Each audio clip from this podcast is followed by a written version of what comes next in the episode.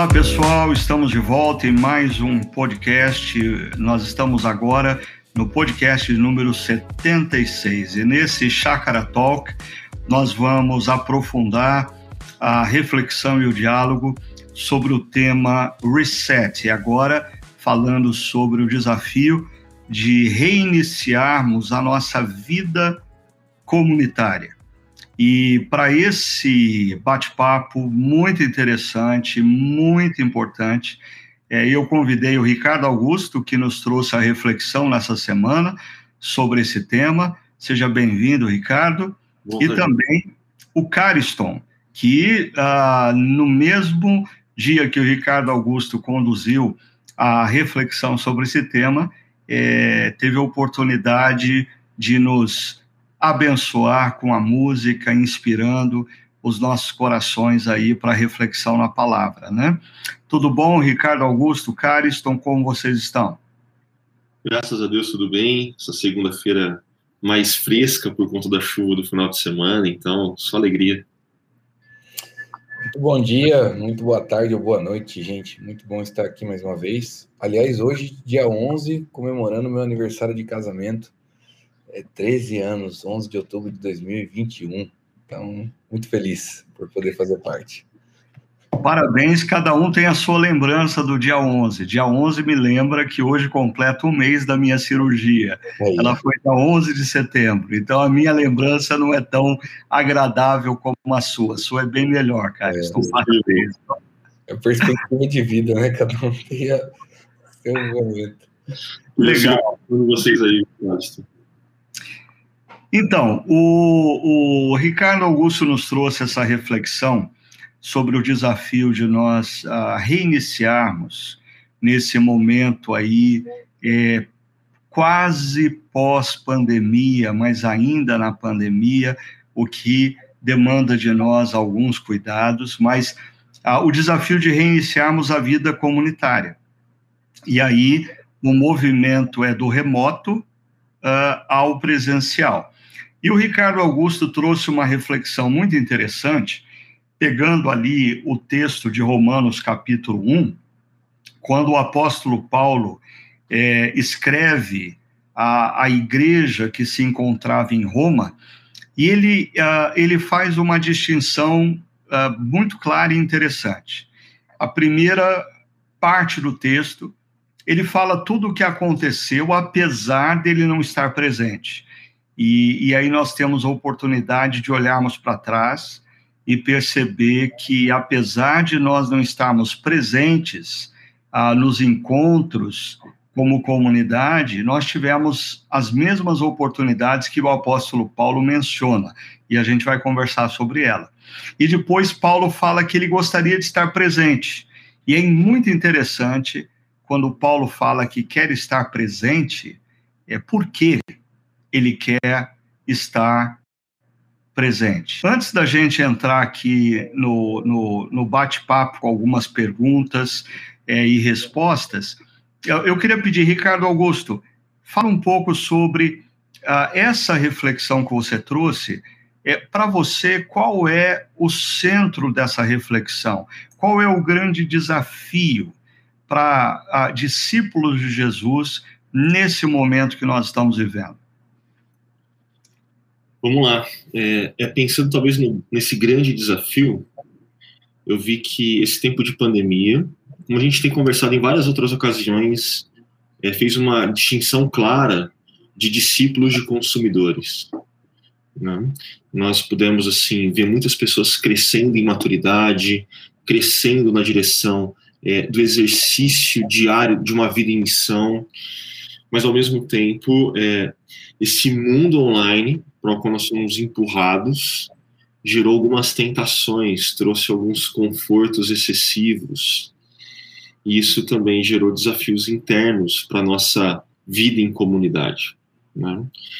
E eu acho que um dos grandes desafios que a gente tem agora tem a ver com isso, com responder essa pergunta que o apóstolo Paulo está trazendo para nós a resposta, como você levantou, né? Por que ele deseja estar presente? Por que, que ele anseia estar presencialmente com aquela comunidade de discípulos em Roma? É, a gente compreender essa resposta, eu acho que ela vai lançar luz para os desafios que a gente acumulou ao longo desse tempo de pandemia. Qual é a, qual é a motivação do apóstolo motivação. Paulo para desejar estar presente, né?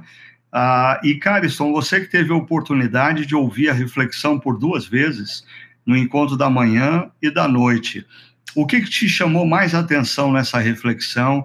O que, que falou alto no seu coração? Qual, para você, qual é o ponto central dessa reflexão? É, eu acho, Ricardo, que, assim, o que me faz pensar, e a gente vive um tempo até de polarização em relação ao culto online e presencial, né? É, tudo, tudo no Brasil agora se polariza, inclusive isso também. Então, é, mas eu acho que assim, para mim fica claro o seguinte: as duas questões, a, a, as duas formas de cultuar funcionam bem. Né? É claro que existe é, é demandas em relação à vida da pessoa naquele determinado momento. Nós tivemos um tempo de pandemia onde ninguém podia sair de casa. É, hoje a gente está tendo uma flexibilização diante disso. Naturalmente a gente consegue é, voltar algumas coisas que a gente até então não podia fazer. Então, para mim, me chama a atenção o seguinte: é, o evangelho não deixou de ser propagado, ah, mesmo com a distância, e isso não é só nesse texto de Romanos, né? A gente tem um monte de situações na Bíblia, ah, inclusive muito com Paulo até, onde o evangelho não deixa de ser propagado, mesmo ele estando distante da igreja que ele amava, que ele plantou, que ele cuidou. Mas ao mesmo tempo, assim, ele sempre está ansiando, né? Ele sempre está desejando estar com a igreja. E não é só no texto de Romanos, a gente vai ter em outros momentos Paulo querendo servir os irmãos, querendo uh, estar junto. Então, acho que essas duas coisas me chamam a atenção.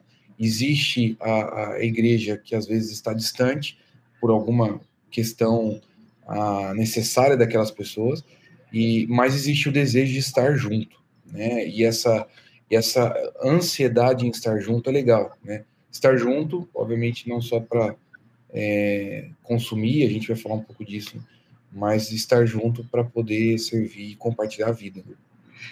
É interessante, Cariston, que quando você fala que no meio evangélico brasileiro agora se inicia uma polarização entre aqueles que são a favor do a culto online e do culto presencial, isso me faz lembrar aquela conversa de Jesus com a mulher samaritana, e é como se a mulher samaritana, ao invés de estar perguntando para Jesus a qual dos dois montes se deve adorar a Deus, a mulher samaritana nos dias atuais está perguntando é como se deve adorar a Deus através dos encontros presenciais ou através dos encontros online. E a resposta de Jesus, aquela mulher, ela deveria ser considerada como a resposta definitiva para todos nós. Né? Que Jesus aponta ali que a questão não é em que monte você adora, mas sim que você adora a Deus em verdade em espírito, de todo o coração. E eu acrescentaria mais uma coisa, porque é, essa palavra culto, ela sempre me soou, sempre doeu nos meus ouvidos, desde o momento em que, na minha época de seminário, um professor disse: a palavra culto é uma palavra pagã. Uh, os pagãos têm culto, os, porque o culto implica num sacrifício para agradar os deuses e ter a benevolência uh, dos deuses.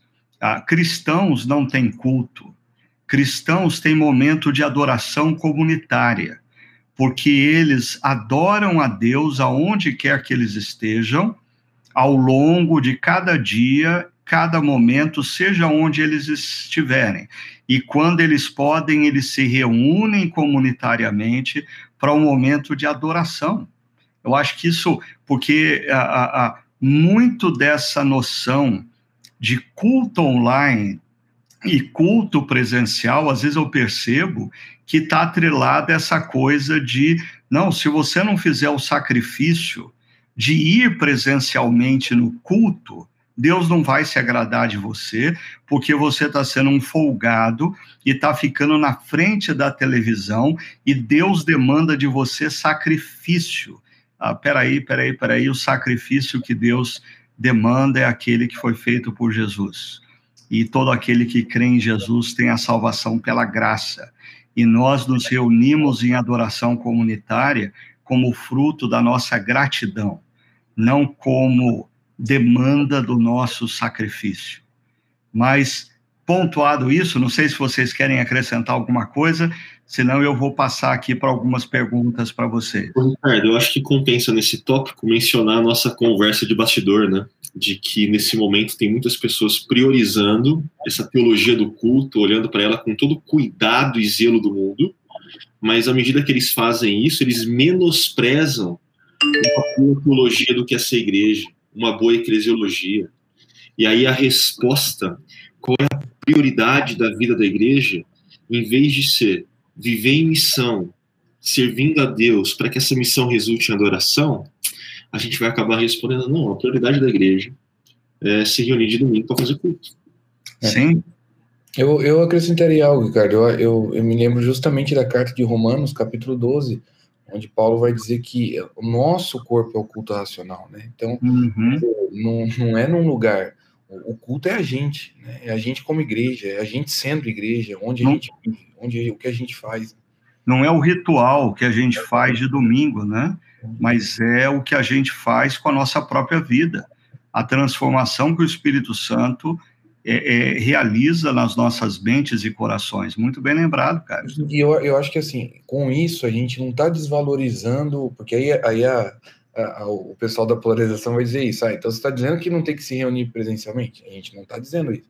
A gente está dizendo que é, é, é, a nossa teologia é clara em relação a nós sermos igreja, mas aí em relação a servir o outro, compartilhar a vida, sim, aí nós nos reunimos presencialmente também.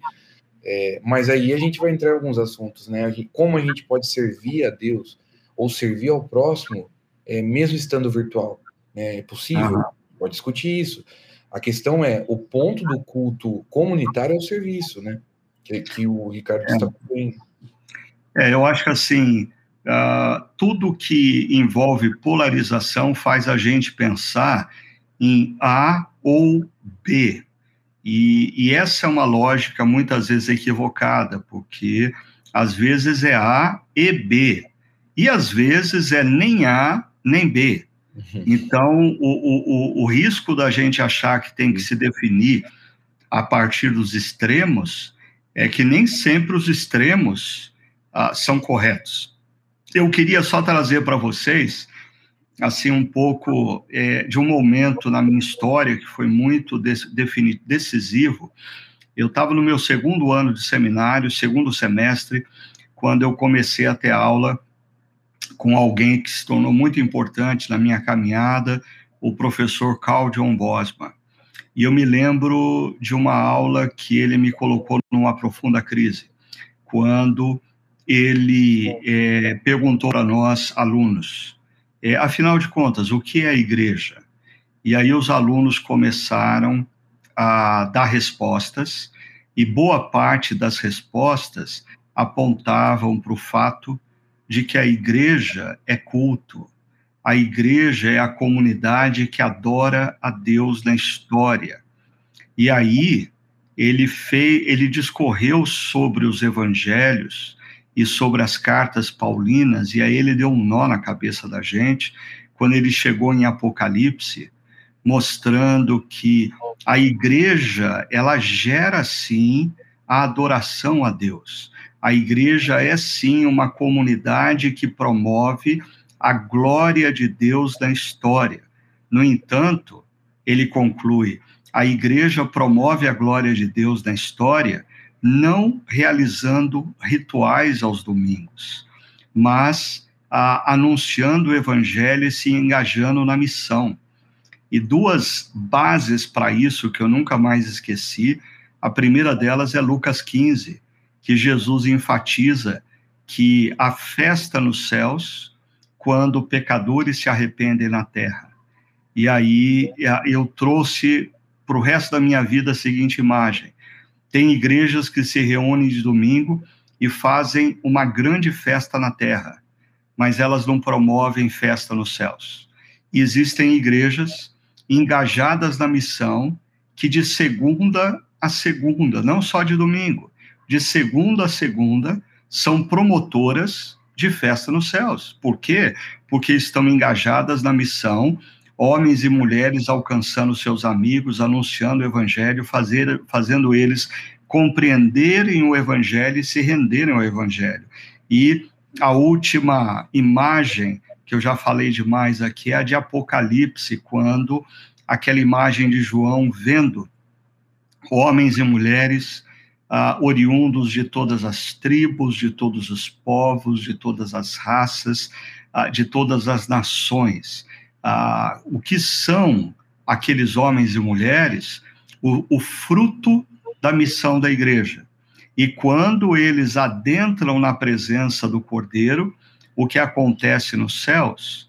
Os anciãos ao redor do Cordeiro, os querubins ao redor do Cordeiro, adoram o Cordeiro, ou seja, Jesus é exaltado nos céus, ah, diante do fruto da missão da igreja na terra. E eu acho que a gente precisa tomar cuidado, porque essa dicotomia é, é culto presencial online está profundamente associada, ao meu ver, a um equívoco. Uhum. Definir a igreja como culto, quando, na verdade, a igreja é a comunidade dos discípulos em missão na história. E quando eles fazem missão, homens e mulheres se rendem ao amor de Deus e eles promovem festa nos céus, aonde Jesus, o Cordeiro glorificado, é adorado na eternidade. Então, para mim, esse é um divisor de águas da minha vida para compreender o que é igreja. Uhum. Uhum.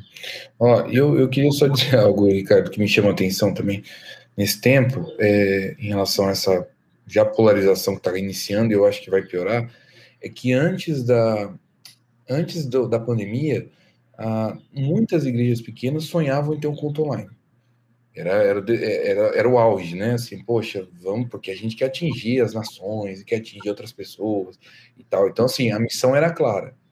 Aí, de repente, veio a pandemia, todo mundo foi obrigado a fazer o culto online. Então, até quem não tinha estrutura teve que se reinventar. E aí, de repente, agora, a gente está ouvindo crítica em relação ao culto online. Espera aí, tipo, era algo que, que sempre foi um plano, desde que a tecnologia começou a, a, a ser acessível, né? É, é, um plano que muitas igrejas já tinham, é, nunca foi um problema, e de repente agora a gente está discutindo é, online presencial, né? Então, é, me chama atenção isso daí, nesse tempo. O Ricardo, é, eu sou grato demais por essa sua fala. Para mim, ela é precisa e ela faz meu coração vibrar, de verdade. Porque uma das coisas que eu, eu, eu tinha e, e em oração constantemente durante as mensagens ontem era isso, né? Eu não quero que essa polarização, que essa briga, culto online, culto presencial, é, apareça como sendo a preocupação da reflexão. Não. A preocupação da reflexão não é essa discussão. É como nós, sendo discípulos de Jesus, vivendo em comunidade, vivemos em missão. Como que, no caso, a gente vai usar tecnologias para que essa, o nosso exercício em missão seja potencializado, para que a gente promova festas no céu e com que nós, presencialmente, juntos, é, nessa dinâmica de encontro, também vivemos de uma forma que promova festa no céu.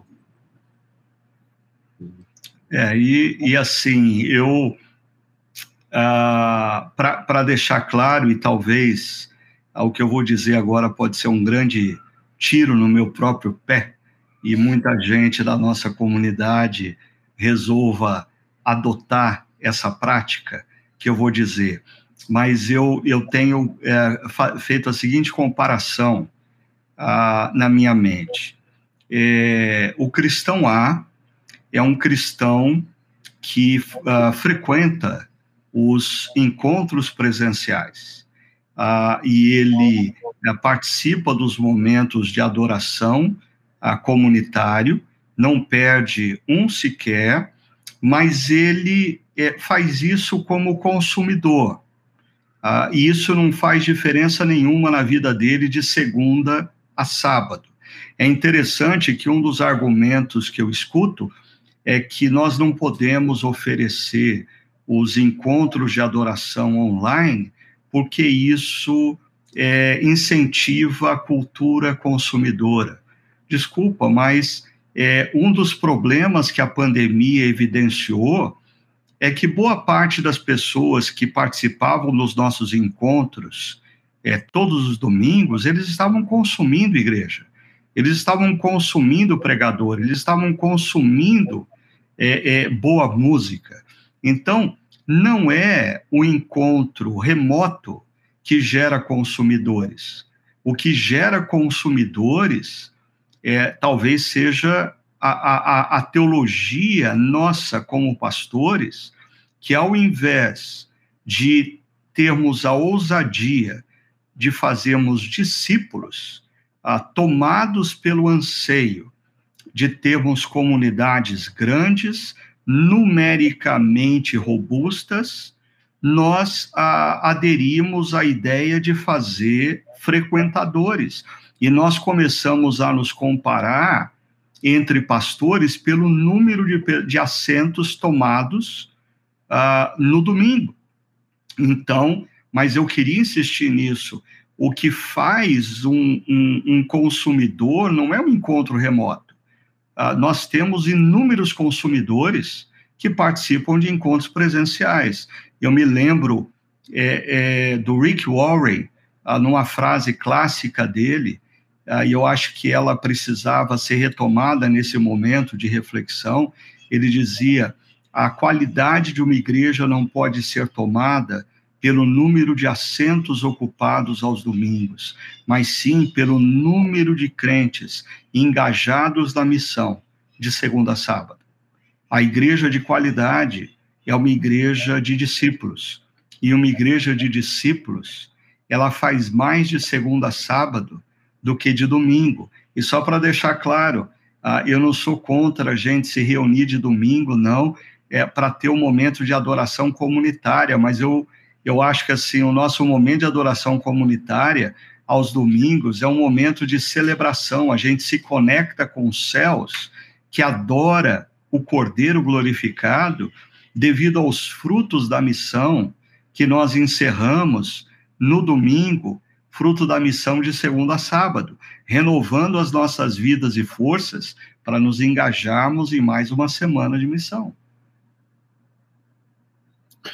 Ô, Ricardo, e essa curva, esse exemplo que você dá de cristão A, cristão B, né, cenários distintos, para mim tem tudo a ver com essa passagem de Romanos, com esse trecho que nós nos debruçamos no, no final de semana, né? Que a parte A do texto tem isso. A ausência presencial, a distância que eles se encontravam, não impediu que algumas coisas acontecessem. Não impediu que o exercício da missão acontecesse.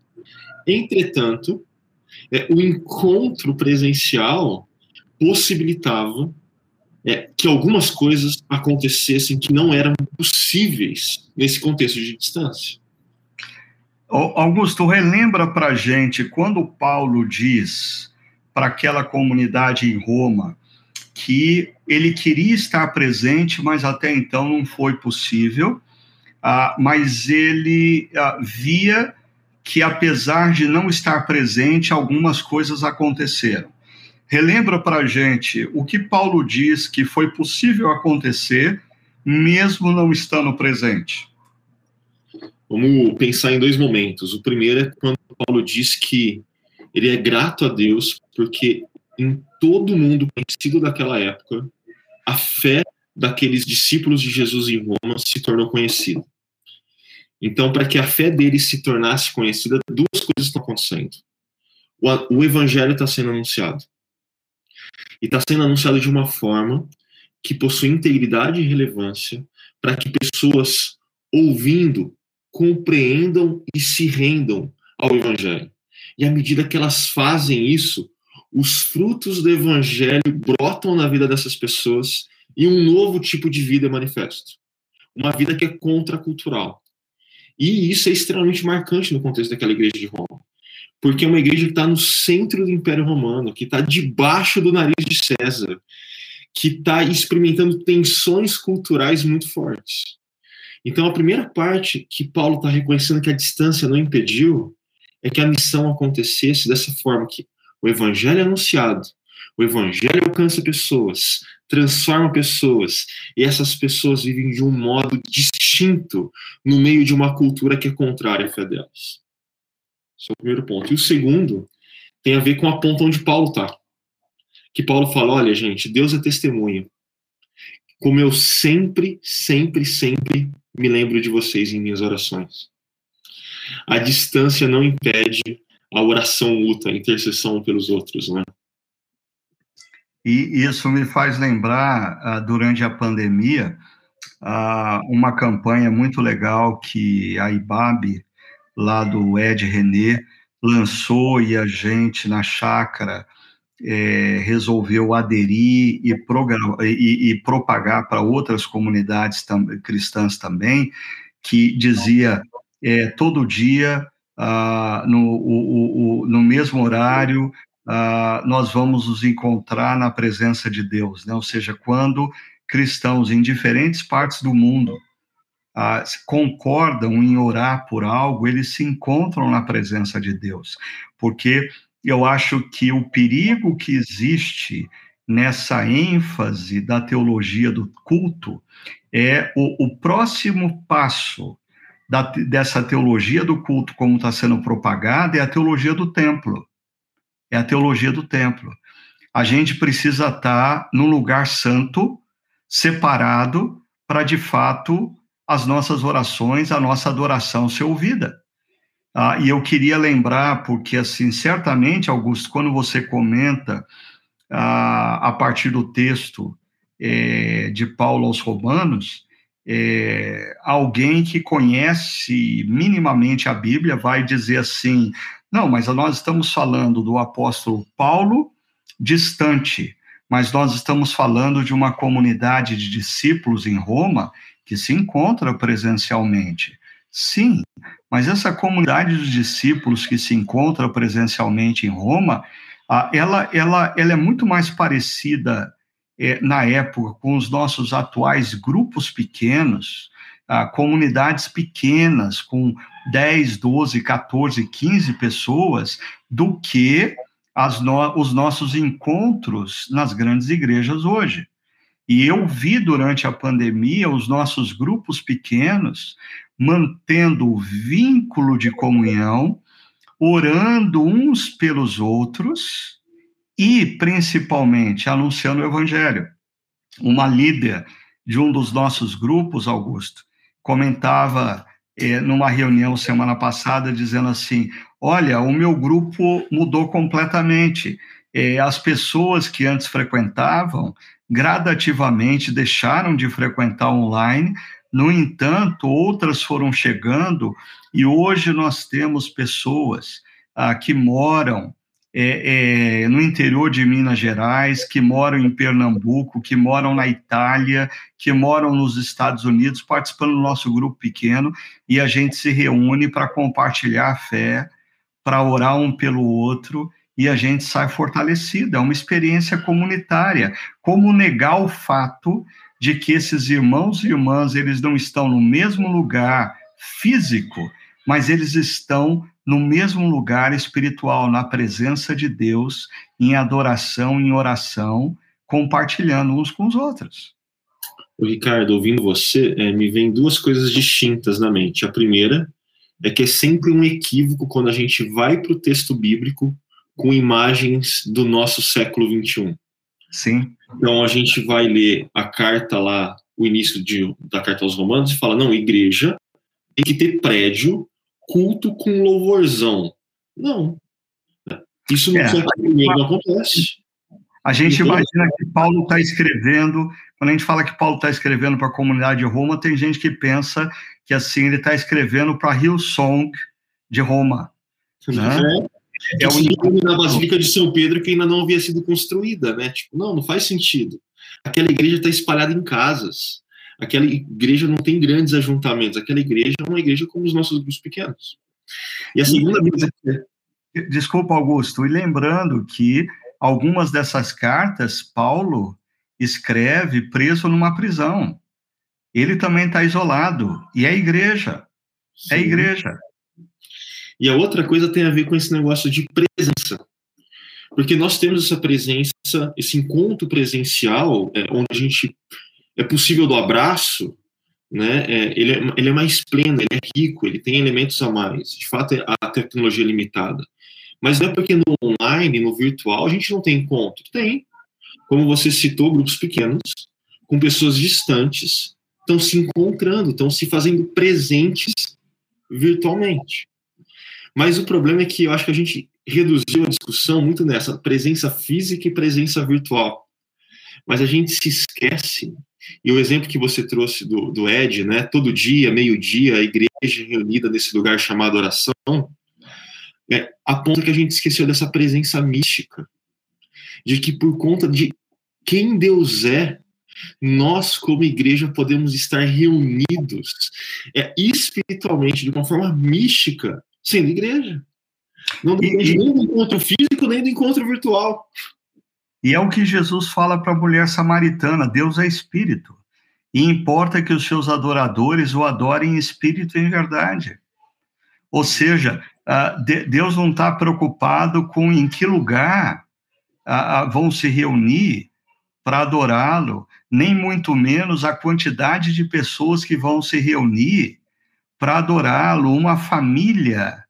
É, é, eu acho que falta a perspectiva histórica para algumas pessoas para perceber que, por exemplo, na própria Bíblia, nós temos personagens no Antigo Testamento ah, que ah, tiveram que viver a fé de maneira isolada.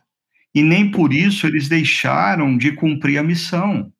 Ah, seja um Daniel na Babilônia, seja um Neemias no Império Assírio, lembrando que o evento das sinagogas é muito posterior.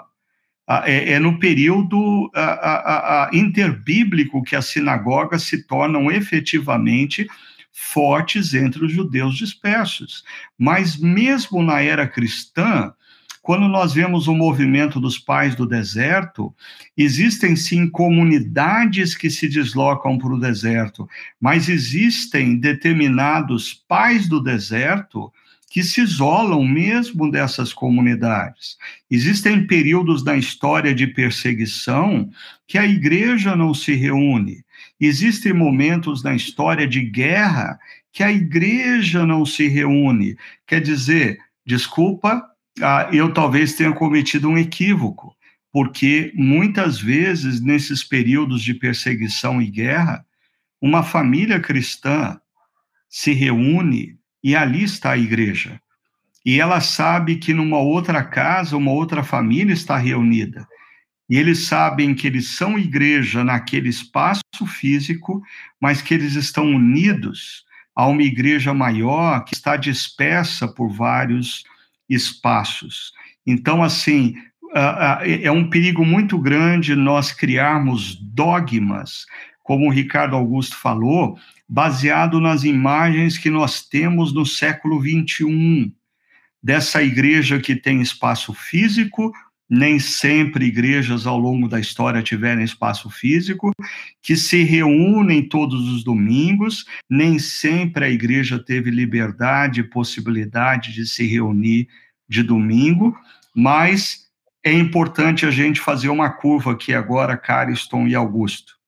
E aí o pessoal que está nos acompanhando e alguns que estão bravos com a nossa lógica é, vão ficar surpresos porque a gente precisa falar da segunda parte do texto. Quando o apóstolo Paulo diz: apesar de tudo isso, eu quero estar presente com vocês. E a grande questão é: qual é a motivação de Paulo para estar presente? Que tal vocês lembrarem um pouco do que foi colocado na reflexão dessa semana? Por que Paulo, no texto de Romanos 1, a partir da segunda parte do verso 10, afirma que ele deseja estar presente? Só antes de responder o porquê, acho que é, é, é bom a gente salientar que não é simplesmente que Paulo queria, não, Paulo queria muito, muito. Num, um, nesse breve trecho, ele disse que era uma oração constante dele estar presente. Ele diz que é um anseio do coração. E ele disse que ele já havia tentado estar presente outras vezes, mas que não havia sido possível. Né? Em três momentos ele, ele salienta isso, né? esse anseio por esse encontro presencial. E aí o porquê. Uh, Caliston, você que ouviu duas vezes aí, quer aproveitar, deixa? Cara, pois é, é, essa ansiedade, Paulo, é muito interessante, né? Tipo, é um, é um desejo grande. A gente, a gente é, falou na, algumas semanas atrás sobre, sobre ansiedade, né? E, e, e, que ansiedade é uma coisa que a gente quer muito, que você, assim, fica esperando, né? E é essa palavra ali de Paulo. Então, assim, ele está desejando muito isso. Mas ele põe duas coisas, assim, que, que me chamou atenção nesse texto. É, a primeira é a fim de é, compartilhar, né, executar ali o dom ah, na vida daquelas pessoas. E, e realmente a comunidade, é, de forma presencial, né, ou a gente tem essa oportunidade, porque a gente encontra pessoas e serve uns aos outros, né? Então, assim, é, mesmo a gente servindo quem está online, quem está distante, quem não pode estar aqui agora, de alguma forma eu ali tocando com a minha música, falando com as pessoas, quem está ali presencialmente ou quem está em casa, né?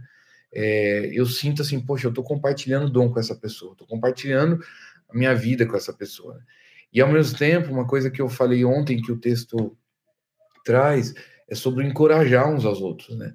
É, eu acho que uma comunidade de discípulos, é, e aí, assim, independente do remoto, do presencial, mas falando dessa, dessa ansiedade de estar próximo um dos outros, é, ela encoraja um outro, né? No, nos momentos difíceis. Então, assim, é, eu acho que a gente está fazendo essa curva para dar importância de estarmos reunidos juntos, mas eu me lembro do tempo difícil que eu passei ah, nesse ano em relação à pandemia e, e, nesse momento, no momento mais alto da pandemia desse ano 2021, em março, é, onde eu tinha, eu tinha já perdido minha mãe e perdi meu pai.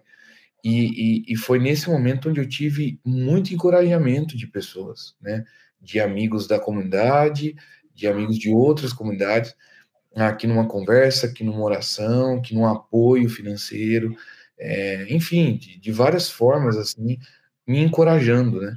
Então, assim, e, e, a gente não precisou dar um abraço, né? Apesar que eu gosto muito de dar abraço, mas assim, a gente não precisou disso, né? A gente estava junto. É, mas eu acho que é isso, eu acho que a, a, a, ansiedade de Paulo em estar junto é essa coisa de, ó, eu preciso compartilhar meu dom com vocês, eu preciso compartilhar a, o encorajamento e a gente se encorajar um ao outro. Legal. E antes da gente entrar nessa dimensão é, de Paulo desejar estar presente é, para repartir dons e servir uh, os irmãos, encorajando-os, eu queria só voltar um pouquinho, é, lendo a, a primeira parte do verso 11 de Romanos 1, que diz que Paulo diz: Eu anseio vê-los eu anseio vê-los. E no verso 10 ele diz: Eu peço que agora, finalmente, pela vontade de Deus, ah, seja-me aberto o caminho para que eu possa visitá-los. Ele ora por isso. E ainda no verso 13 ele diz: Quero que saibam, irmãos, que muitas vezes planejei visitá-los, mas fui impedido. Então, Uh, eu, eu acho que assim existe uma dimensão aqui que é Paulo deseja estar com aqueles irmãos não porque isso é uma obrigação, mas porque isso é bom. Isso me faz lembrar do salmista que diz: Alegrei-me quando me disseram, vamos à casa do Senhor. E aí, é claro, o salmista está falando do templo, nós, como cristãos, não trabalhamos com o conceito templo, porque nós somos o templo do Espírito Santo, mas uma atualização desse salmo seria: Alegrei-me quando me disseram, vamos uh, nos reunir com outros irmãos para adorarmos comunitariamente. Então, Paulo deseja, porque é bom, porque é bom, é, não é uma obrigação, não é uma demanda, mas é fruto de algo que é agradável.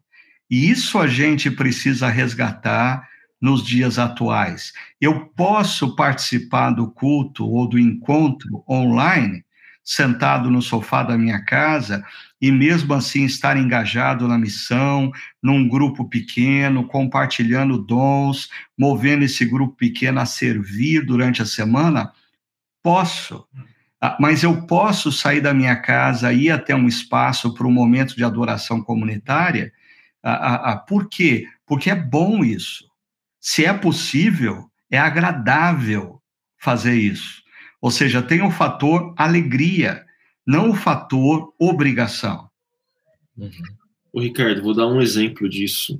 Para mim foi é pessoal e foi muito importante para mim, né? A nossa equipe pastoral da chácara, pelo menos desde que eu cheguei na equipe, segunda-feira de manhã é o nosso tempo de encontro para orar e também para planejar e, e, pensar os próximos passos no nosso exercício da missão como chácara primavera, né? Mas após esse tempo, a gente também almoçava juntos. E a pandemia é, não roubou esse tempo da gente, ele só empurrou para o virtual. A gente continuou orando um pelos outros. A gente começava a semana assim, orando um pelos outros. E, e quantas vezes assim, a, a, oração de vocês por mim me, me abençoava assim de uma forma indescritível.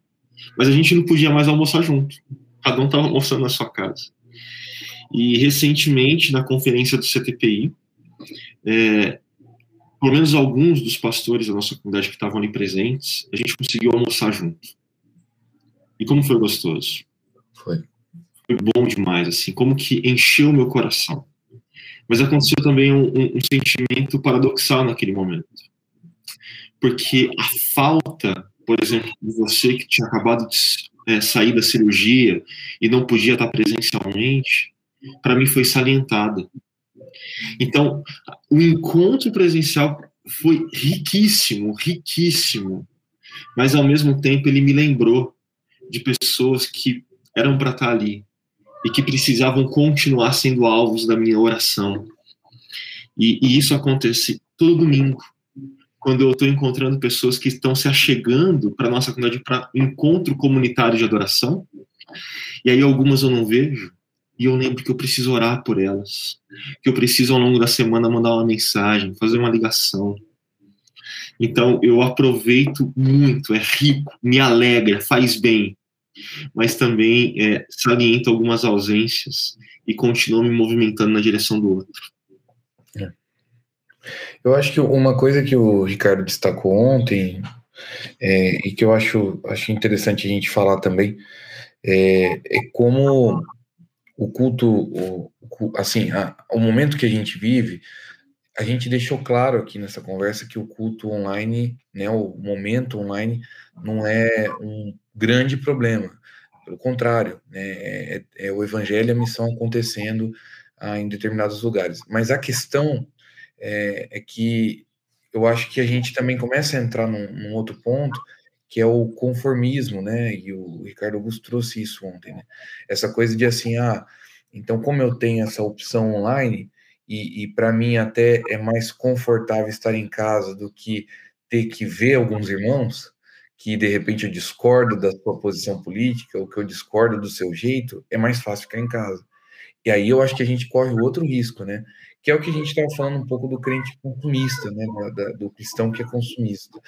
Mas eu acho que é isso, assim, é a, muitos querem evitar o encontro presencial também pelo fato de, de não querer ver o outro, de não querer servir o outro, né? É, e eu acho que isso se reflete até na questão dos grupos online que a gente é, até então está tendo, né? É, que muitos acabaram deixando, eu sei que tem realidades diferentes de trabalho e tal, mas eu acho que existe a, a, uma questão muito forte aí do, do que a pandemia está revelando, né?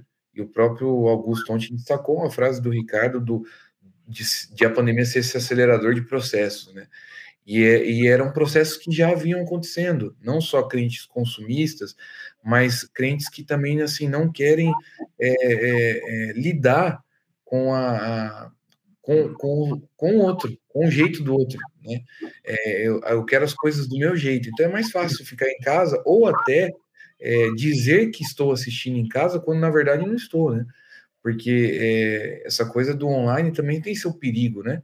De, de assim, você acessar o link do culto e começa a tocar ali, você nem dá atenção, vai, vai tomar seu café, vai, vai lavar a louça, e de repente na hora da palavra você vê um pouquinho, aí você mexe no celular, enquanto, quer dizer, é, na verdade você não está ali cultuando, você não está ali nem participando daquilo, você está simplesmente assistindo como um programa de televisão, até menos. Né? Mas, mas deixa eu, o, o, Cariston, deixa eu dar uma outra visão disso aí, porque assim, é, eu, eu estive pregando durante muitos anos presencialmente. E eu via, enquanto eu pregava, pessoas que no meio da pregação levantavam para ir no banheiro, levantavam para ir buscar água, ou estavam olhando para os seus celulares e não estavam tomando nota, eles estavam consultando suas mensagens. Então, assim, eu, eu acho que o, o, o primeiro ponto que me que, que eu desculpa de insistir nisso, mas eu acho que a pandemia ela acelerou o processo, sim. E um dos processos que ela acelerou foi a de manifestar que parte das pessoas que estavam com a gente na igreja não eram discípulos, eles eram simplesmente consumidores. Então, o discípulo, o discípulo, ele, se ele tiver que participar de um encontro remoto, ele vai participar com consciência, ele vai ouvir a palavra como parte do ensinamento de Jesus para a vida dele naquela semana. Ele vai participar das orações, acolhendo as orações no seu coração. O mesmo vai acontecer presencialmente. Agora, se o indivíduo é consumidor, quer ele esteja presente, quer ele esteja remoto, uh, ele vai se portar do mesmo jeito. É, é, é como diz uh, Tiago, lá na carta dele, é, é, é, o consumidor é como esse sujeito que contempla sua imagem no espelho e quando ele sai fora, ele não se lembra mais do que ele contemplou, ele não se lembra mais do que foi ensinado, ele não se lembra mais da ênfase da oração, ele não se lembra mais da canção que foi cantada, por quê? Porque ele é um mero consumidor. Agora, um ponto importante, Cariston, que você traz para a gente e que eu queria salientar é que, é, sim, apesar da pandemia é, acelerar processos e revelar essa faceta consumidora de muitos que estavam ligados à igreja, e eu acho que a gente precisa repensar se a nossa postura tem sido de consumidor ou de discípulo. E é hora da gente é, fazer um reset uh, e nos engajarmos nesse novo momento como discípulos. Mas daí, como discípulos, eu posso ser tentado a olhar para o encontro remoto falar assim: olha, eu reúno aqui a minha família, eu participo do momento de adoração, a gente está engajado na oração, a gente escuta a palavra com atenção, e quando termina, a gente tem até um tempo de discussão é, acerca da reflexão bíblica. É tudo muito bom. Ah, por que nós devemos estar presencialmente? Ah, aqui eu, eu quero resgatar o que vocês colocaram.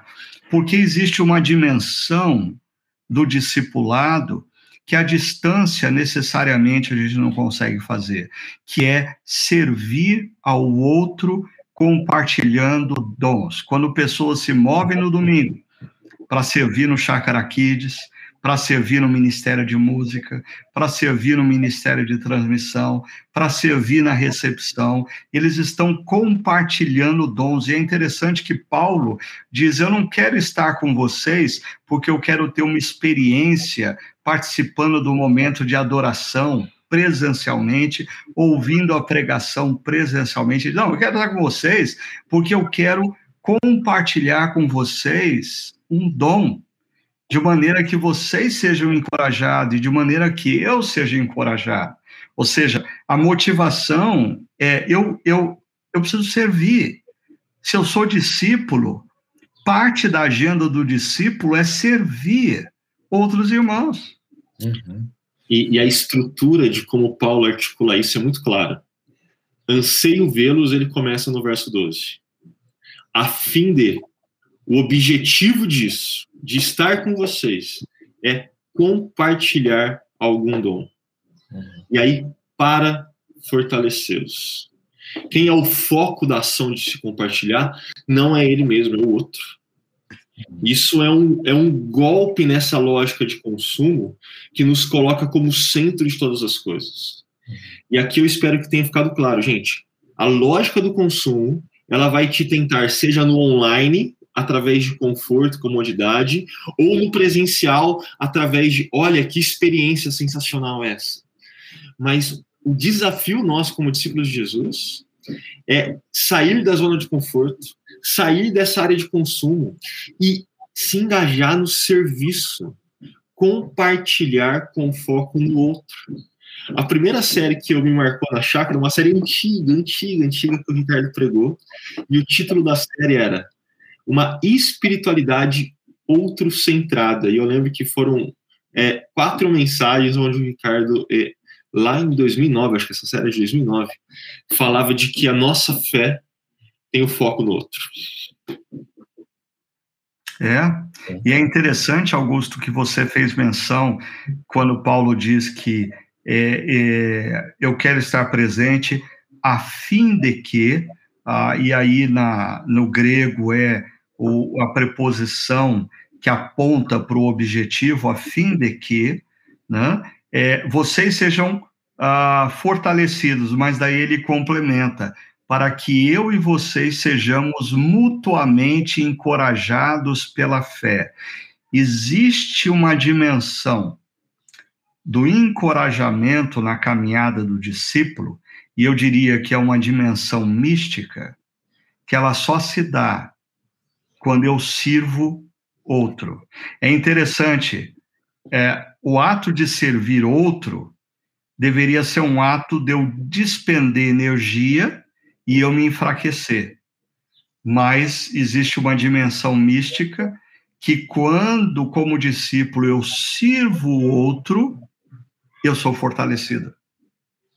E o outro é fortalecido. Eu até, assim, falei né, que humildemente eu, eu chamei isso de o milagre do serviço. Porque como a gente explica isso? É, é, algo que foge da nossa compreensão, assim, meramente lógica de 2 mais 2 é 4. Não, isso é algo que surpreende. Só Deus é capaz de fazer esse negócio. Cara, mas é, é engraçado isso, porque Jesus é esse exemplo, né? De alguém que na cruz ali com, com toda a dor, com todo o sacrifício, ele, se, ele é encorajado, é, lembrando do que estava acontecendo, né? Então, apesar de ele pedir ajuda para o pai algumas vezes, da situação né, de suar sangue, como a palavra diz, é, ele olha para aquelas pessoas ali e, e consegue olhar para o céu e dizer, ó, tudo está consumado, né? Quer dizer, é, meus, valeu a pena esse serviço, né? Então é e, e, realmente, gente, assim, eu, eu tive essa experiência nesse ano. Ressalto mais uma vez a minha a minha, minha dor aí desse ano que que passou, que ainda não acabou, né? Mas uma das coisas que eu mais me senti encorajado foi quando eu ligava para as pessoas para saber delas, né? e, e ouvir, e poder compartilhar e orar, é, me dava força. Né? Uhum. Sem, sem explicação, não sei, não tem, não tem onde tirar isso mesmo. É. Simplesmente fazer força. É, e, e, eu queria aproveitar, porque eu sei que uh, muitos pastores e pessoas que atuam remuneradamente em comunidades cristãs, e a gente tem uma equipe grande remunerada, eu queria lembrar vocês que eu acho que existe um risco muito grande de pastores e equipe remunerada, porque Paulo está dizendo que ele deseja estar presente para servir. E quando ele compartilha dom, pessoas são fortalecidas e uh, eles são mutuamente encorajados. Paro e me lembro de falas que eu já ouvi de pessoas de equipe remuneradas de igreja e até de pastores. Ah, eu estou exausto, eu, eu não tenho, eu, eu não me sinto, eu me sinto drenado na minha fé. A minha pergunta é: será que não existe o perigo de pessoas remuneradas passarem a estar presente porque elas precisam estar presentes. E elas não servem mais com alegria, elas servem porque elas são pagas para servir. E o resultado disso é essa dimensão mística do encorajamento mútuo. Não acontece. E aí você dá o que você não tem e você é drenado na sua energia e você não é renovado nas suas forças. Porque essa dimensão mística demanda eu desejo estar presente, eu quero servir, eu quero compartilhar o meu dom para que pessoas sejam fortalecidas e, consequentemente, aconteça esse milagre que o Augusto chamou aí de renovação. Eu acho que pessoas que atuam de forma remunerada em igrejas precisam tomar muito cuidado com isso, porque às vezes nós deixamos de atuar a partir dos nossos dons com a consciência do porquê que a gente faz isso. E a gente passa a atuar porque a gente é pago para fazer. E aí você se esgota espiritualmente e você não usufrui desse milagre da renovação espiritual que a palavra de Deus aqui nessa carta de Paulo aos Romanos promete que acontece quando a gente serve. Nós somos mutuamente, mutualmente encorajados. Uhum. Ricardo, ouvindo você, para mim vem duas sequências distintas de como a gente pode lidar com o ministério, aqueles que são remunerados, né? A primeira é essa de Paulo. Você não é obrigado, mas você deseja estar lá uhum. para compartilhar o que você tem do bem do outro. E aí nessa você experimenta desse milagre do serviço e sai renovado. Mas a, a, a outra lógica que é você não deseja estar lá, mas você se vê obrigado, não para compartilhar, mas para prestar um serviço. E aí nessa você acaba sendo drenado e termina cansado, esgotado, sem experimentar esse milagre do serviço que traz renovação. É, eu, eu acho que uma coisa interessante, Ricardo, que o Augusto está pondo aqui, que vocês estão colocando, é, é de como a pessoa enxerga em relação a uma comunidade que ela presta serviço, se a gente abordar esse assunto, como ela enxerga a, essa comunidade para ela. Se é um ambiente de trabalho, então eu vou, faço o meu serviço, vou embora, ou se é a minha comunidade. Né? Uhum. Essa separação, porque assim, acho que chega uma hora que se a, se a pessoa talvez está olhando só como um serviço, talvez é hora de ela partir para outro outra coisa, porque isso vai deixar ela doente. Sim. Quando você não olha o, o lugar que você está ali prestando um serviço também, obviamente, você precisa receber para isso. Mas quando você não olha como sua comunidade, é, é tudo vira um peso. Então, uhum. É, eu lembro de, uma, de uma, uma, professora no seminário que quando a gente chegou no primeiro ano, ela disse assim: é, Olha, eu não entendo, tem pastores que chegam na segunda-feira e como é a folga, ele, não atende ninguém, né? Eu, eu vou falar isso com muito cuidado aqui, tá? É, eu sei que a gente precisa do nosso tempo de descanso, que você precisa é, é, é, preservar isso, sua saúde, várias coisas.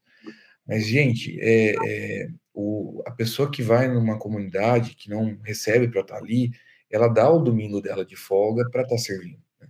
Uhum. Então, eu não sei, assim, eu, eu, eu, eu fico pensando, é claro, a gente tem, eu tenho minha família, eu tenho minhas, minhas coisas, e a gente tem que ponderar tudo isso.